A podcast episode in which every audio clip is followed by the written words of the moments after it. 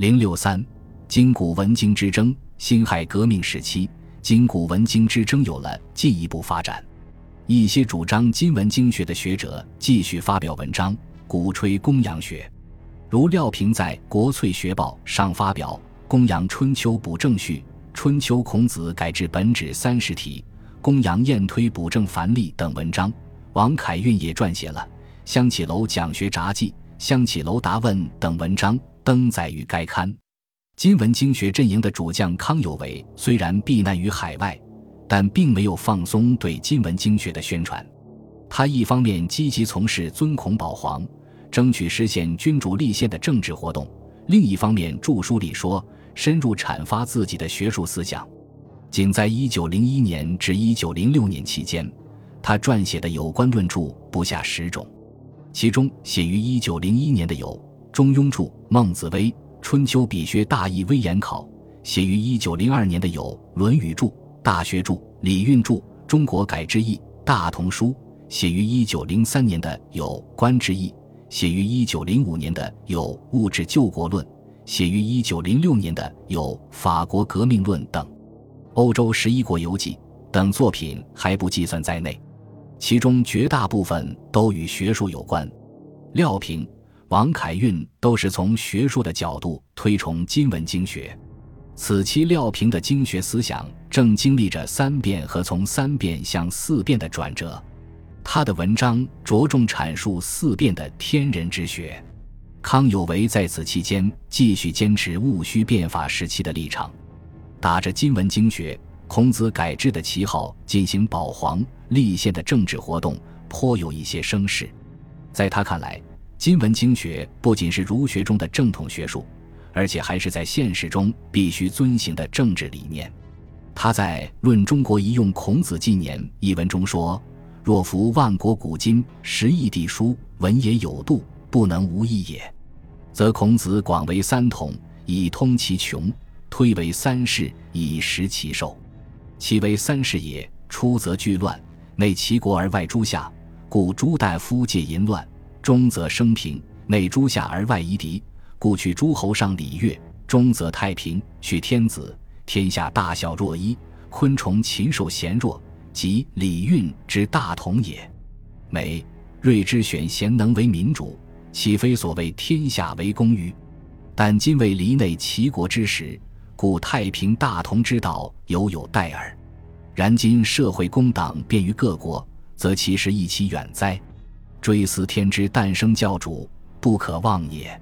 故于旦日大典游言，工商止业，禅寺闭户，家悬国旗，人卢欢庆。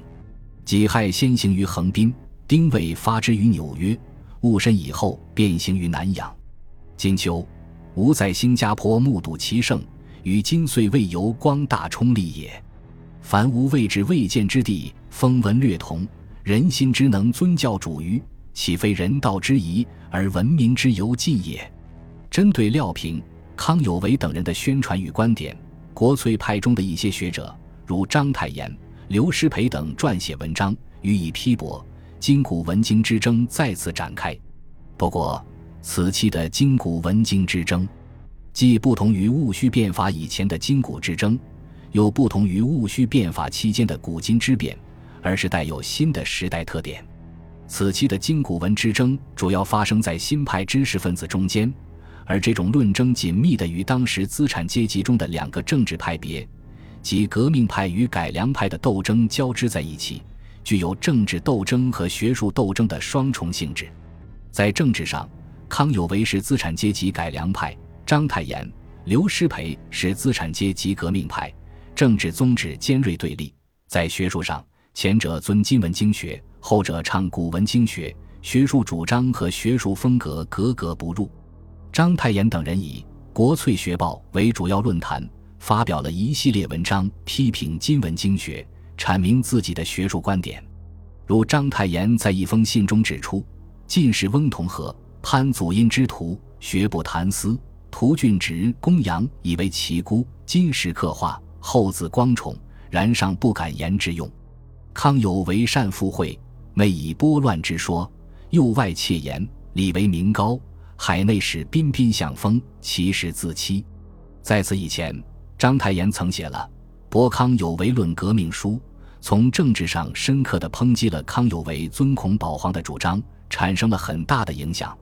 国粹派中的另一员大将刘师培也从学术上、理论上系统批评康有为等人宣传的金文经学观点。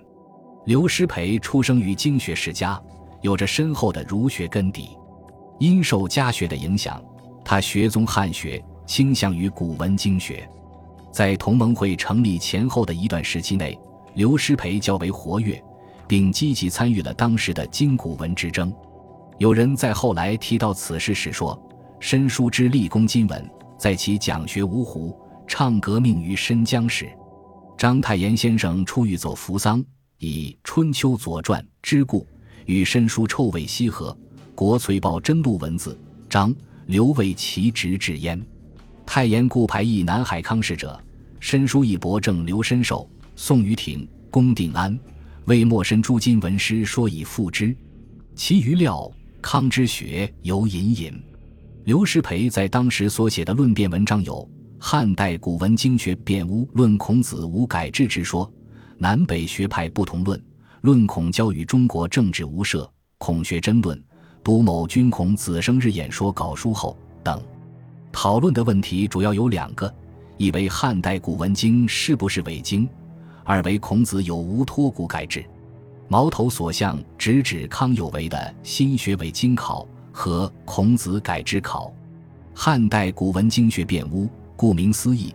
是为汉代古文经学作学术辩护的文章，主要内容是驳斥康有为等今文经学家贬斥古文经为留心作伪的观点。作者在文章开篇就大声疾呼：“呜呼！经学之恶，未有甚于今日者也。至今人创伪经之说，服今文而异古文，与汉代古文之经，均是为留心之伪作。而后人人有疑经之心。”与典章人物之确然，可据者亦视为影书言说。吾恐此说一昌，则古文之经将废，且非为古文之经将废已也。凡三代典章人物在于古文经者，亦将因此而失传，非为经学之恶，且中国史学之一大恶矣。故即今人之以古文经者，陈其说而调辩之，以正古文经之非伪。是有君子庶几不为魏言所夺乎？在这里，刘师培把参与论辩、为古文经辩污的动机写得再清楚不过了。他把康有为等人提出的伪经说视为中国学术的巨大灾难，要起而为古文经学辩护。全文共分十个部分，其标题为：辨明汉代以前经无经古文之分，论经古文之分仅以文字不同之故，论古经亡于秦火。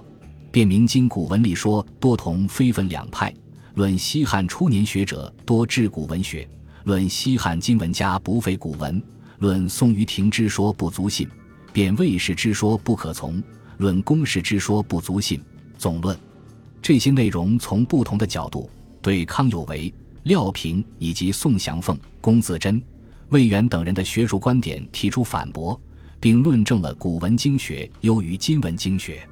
他认为，古代经书本同一源，孔子编纂六经并无分为两说，因此西汉以前经无经古文之分，从而否定了康有为等今文经学家持有的孔子创六经说。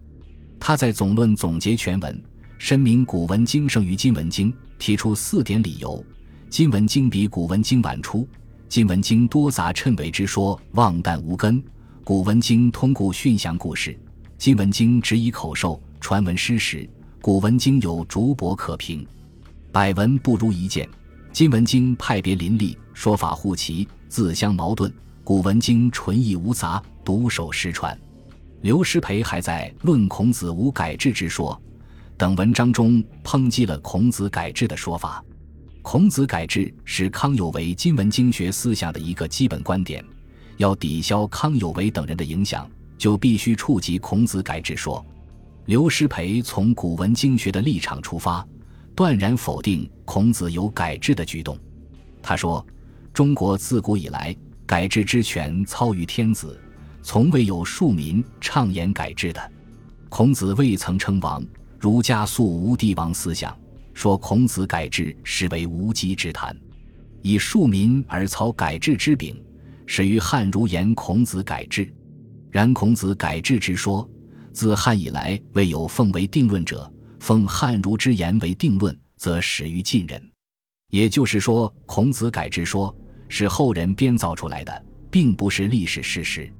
刘师培还具体就康有为等认定的孔子改制的十二项制度，如服、亲迎、立嗣、三年居丧、合葬、大一统、授时、井田、刑罚、选举、封建、卿士大夫四世之法等，逐一辨明，指出这些都是周制或古制，其实不同，其说不一。孔子只是沿袭或者遵从一说，但没有一项是孔子所改所创。在他看来。后人创造的孔子改制说穿凿附会，毫无根据。